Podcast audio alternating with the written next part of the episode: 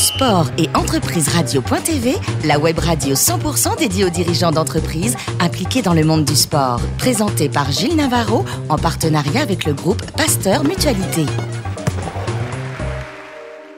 Bonjour à toutes et à tous, bienvenue à bord de Sport et Entreprise Radio.tv. Vous êtes plus de 15 000 sportifs et dirigeants d'entreprises impliqués dans le domaine du sport à nous écouter chaque semaine en podcast. À mes côtés, pour co-animer cette émission, le docteur Michel Cazogade, premier vice-président du groupe Pasteur Mutualité. Bonjour Michel. Bonjour. Aujourd'hui, nous recevons dans les salons de l'hôtel Madrigal Sacha Valo, joueur de rugby professionnel international à 7. Bonjour Sacha. Bonjour Gilles. Toulouse Oui, c'est ça. L'accent. Euh... L'accent un petit peu. né à Toulouse, donc forcément amateur de rugby. C'est ça, grand amateur de rugby. Et tu es tombé dans la marmite tout petit. C'est ça. donc les études solides, euh, un bac STMG, sciences et technologies du management, au pôle espoir du Stade Toulousain à Jolimont, et ensuite un BTS immobilier à Montpellier. Pourquoi tu l'immobilier t'intéressait? Oui. T'intéresse? C'est ça. Mon père est, est, de ce milieu, donc j'ai baigné de, dedans depuis tout petit, un peu comme le rugby. Donc euh, ça m'a suivi et j'avais envie de, de, valider ça pour. Euh, pour avoir une base solide quand, quand j'arrêterai le rugby. Alors, petite parenthèse, le papa de Sacha a été professionnel football. Il a joué à Sochaux, à Brest, au TFC et à Reims. C'est ça. Si je ne m'abuse. C'est ça. Gilles, tu connais bien tes classiques. J'ai bien retenu la leçon. Le rugby, tu commences pas par le rugby, tu commences par le foot. Ah oui. C'est papa ça. Normalement. C'est voilà. familial. Pas qui ouais. pousse. Ah non, mais je suis encore fan de foot. J'ai commencé par le foot sans que mon père m'y ait, ait, vraiment poussé. C'était c'était c'était vraiment une passion depuis tout petit et, et j'ai commencé le foot. Ça marchait ça marchait plutôt bien. J'étais un peu repéré par euh, le TFC justement. Sauf que ils te mettent dans les buts. C'est ça. Et ça j'étais gardien de but euh... ça te plaît pas. Ah non moi j'aimais courir j'aimais j'aimais marquer des buts célébrer mais je devais pas être très très bon parce que je suis vraiment resté gardien tout du long. Donc euh, donc après j'ai décidé d'arrêter. J'avais besoin de courir. D'accord. Et après le foot tu fais quoi? Je fais du tennis, tennis. Et voilà, comme, comme je t'avais dit, je voulais absolument devenir professionnel dans un sport. J'aime tous les sports, j'aime le basket, j'aime un peu tout. C'est ta passion, et, ouais. et au tennis, euh, un jour j'ai perdu un tournoi contre euh, un, minot, un gamin de. Contre minot. il avait 5 ans de moins que moi, il devait faire 1m20. Et là, je me suis dit, bon, c'est impossible. Et qui c'est Il est devenu Qui est-il devenu C'est peut-être euh, Jérémy Chardy, je sais pas. Medvedev Ouais, mais bon, euh, du coup, je me suis dit, non, c'est impossible, il faut commencer trop tôt, donc euh, je passé au rugby. Et là, les copains t'entraînent vers le rugby. C'est ça, on m'a dit, bah, vas-y, essaye le rugby, il y a les détections du stade toulousain. Je dis, mais j'ai jamais joué, euh, mais bon, tout le monde parlait de rugby, euh, donc bon, j'ai essayé et j'ai été pris. Et, et, ça a marché. Donc tu fais les espoirs, tu fais. Alors quand on est au Stade Toulousain, il faut savoir que parallèlement à la carrière rugbystique, on suit les cours au lycée Les Jolimont. C'est ça. En fait, il y a une structure. Les meilleurs joueurs de, de la génération sont pris dans une structure qui s'appelle le Pôle Espoir à Jolimont.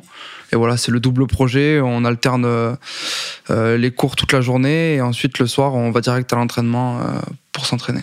Et alors ta vie va basculer un jour de 2015. Tu joues avec les espoirs du stade. Tu as donc euh, quel âge tu as? 17 ans? Ouais, ouais 17 sur mes 18 ans. Ouais. 18 ans. Et hum, Pomarel, l'entraîneur de l'équipe de France de rugby à 7, passe par Toulouse, boit un match des espoirs, recherche des joueurs pour son équipe à 7, sa future équipe à 7, et il te coche sur ses sur ses listes. Ouais, c'est c'est un peu ça. J'avais eu la il m'avait, je pense, repéré un petit peu avant parce que j'avais eu la chance de faire les Jeux Olympiques de la jeunesse, où on avait eu la chance aussi d'être champion olympique. Il m'avait repéré, on avait un petit peu discuté. Ouais, mais si je m'abuse, le, le, il, il, euh, tu es repéré avant, parce que les, les, Jeux Olympiques de la jeunesse, c'est à 7. Ouais, c'est à 7, mais ça avait été avant, ça avait été ah, en amont euh, un petit peu avant. -hmm. Du coup, il m'avait déjà repéré, on avait déjà discuté, et puis voilà, il me propose de venir m'entraîner euh, sur une semaine d'opposition contre, contre l'équipe espagnole de rugby à 7 j'accepte, j'avais rien à perdre et ça se passe plutôt bien. Et une semaine après, je pars à Hong Kong pour le plus gros tournoi du monde de rugby à 7. Alors, il y a une chose marrante dans la, carrière de, de Sacha, c'est qu'on lui fait signer un premier contrat pro pour l'équipe de France à 7. Et à la fin, quand il a signé le contrat, on lui dit ben, ce sera pour 2020. Et là, qu'est-ce que tu réponds? C'est une blague Non, non, non. Ouais, je réponds, mais non, non, non. Moi, j'ai vraiment signé pour faire, euh, pour faire les JO en 2016, parce que le rugby à 7 est un sport olympique. C'était 18 mois plus tard, hein Ouais, c'est ça. Et en fait, c'est vraiment ça qui m'a qui m'a donné envie. En plus, le fait de, de jouer en professionnel euh, à mon âge, c'était à l'époque. Quel âge tu, tu... J'avais 18 ans. J'avais toujours 18 ans. C'était vraiment un peu fermé à l'époque à, à, Toulouse. On faisait pas trop jouer les jeunes. À l'époque. C'est plus. Ouais, c'est plus le cas aujourd'hui. Mais euh, du coup, euh, je me suis dit, bah, c'est un, je suis à un an des JO. Euh, il faut que je tente le coup à fond. Euh, faut pas du tout que que je regrette. Et, et quand je signe, mais vraiment, je pose le stylo et on me dit bon, enfin le coach me dit bon, allez, on compte sur toi pour 2020. À quel poste Alors au rugby à 7, je joue pilier voilà. gauche. D'accord. Voilà, c'est un petit peu différent. Troisième ligne à 15 et pilier à droite. Oui, ce qui est logique. C'est ça. Oui. Et donc, bah, sur le coup, j'en rigole. Enfin, maintenant, j'en rigole, mais sur le coup, je lui dis, mais non, pas du tout. Euh, il m'a dit, écoute, il y a du monde devant toi, vraiment falloir bosser, donc enfin, ça va être compliqué. Et je lui dis, tu verras, euh, tu me prendras. Tu vas être obligé de me prendre. C'est ça. Et j'ai passé un an euh, où je sortais pas de chez moi, j'allais à l'entraînement, je rentrais, je dormais, je mangeais. C'est formidable, Michel. C'est là qu'on se rend compte de, du mental des, des, des joueurs et des, des sportifs. Mm-hmm. Lui, il, a, il est focus sur une ambition, c'est dire je vais aller aux Jeux de Tokyo l'entraîneur ne compte pas sur lui, puisque de toute façon, il le fait signer pour 2020, il ne compte pas sur lui pour 2016. il va mettre tous les atouts de son côté en, faisant, en occultant tout le reste pour poursuivre son rêve. C'est ça. C'est ce qui fait la, classe des, sportifs de haut niveau. Hein. C'est qu'ils ne sont pas que sportifs de haut niveau. Ils sont aussi. Ils ont un mental. Voilà, ils ont un mental. C'est ce qui fait la différence. Et en 2016, dans le groupe qui est annoncé pour aller aux Jeux de Rio, il y a Sacha Valo. Alors là, c'est quoi? C'est le de suite, le, tu touches ton Graal de suite, quoi. C'est ouais, je crois que c'est un des plus beaux moments euh, que j'ai vécu. J'avais ma mère qui était montée de Toulouse euh, parce qu'elle savait que c'était un moment un peu particulier. Et je me rappelle euh, tomber dans ses bras quand, quand j'apprends la liste. c'était c'était à la fois une immense joie et puis surtout le le, la récompense de, de vraiment d'une année de sacrifices les plus totales. Donc, euh, Tu sortais pas de chez toi, rien Tu faisais pas des gueules Non, non, c'était ma première année à Paris. Je, crois que j'ai pas mis un pied à Paris pendant un an. Alors, J'habitais à l'époque en banlieue et j'ai pas. La chance que tu as, c'est que tu as une autre passion, c'est la photographie. Donc quand tu avais un petit moment de libre, tu prenais ton appareil photo, tu allais te balader dans les rues et prendre des photos. Ouais, mais du coup, j'allais pas à Paris. Je restais dans les alentours de chez moi pour pas avoir euh, toutes les tentations parisiennes. Euh. Non, non, ouais, j'ai vraiment sacrifié un an de ma vie. Michel, 18 ans, les Jeux Olympiques. C'est déjà, c'est déjà, c'est déjà une belle carte. Un rêve qui est atteint, quoi. C'est une petite anecdote de, de, Rio 2016. Euh, tu as dû croiser des, tas de, de, bah, une anecdote sportifs et des champions. ouais, c'est que les grands grands champions, vraiment les, les superstars, ne, ne, dorment pas au village olympique.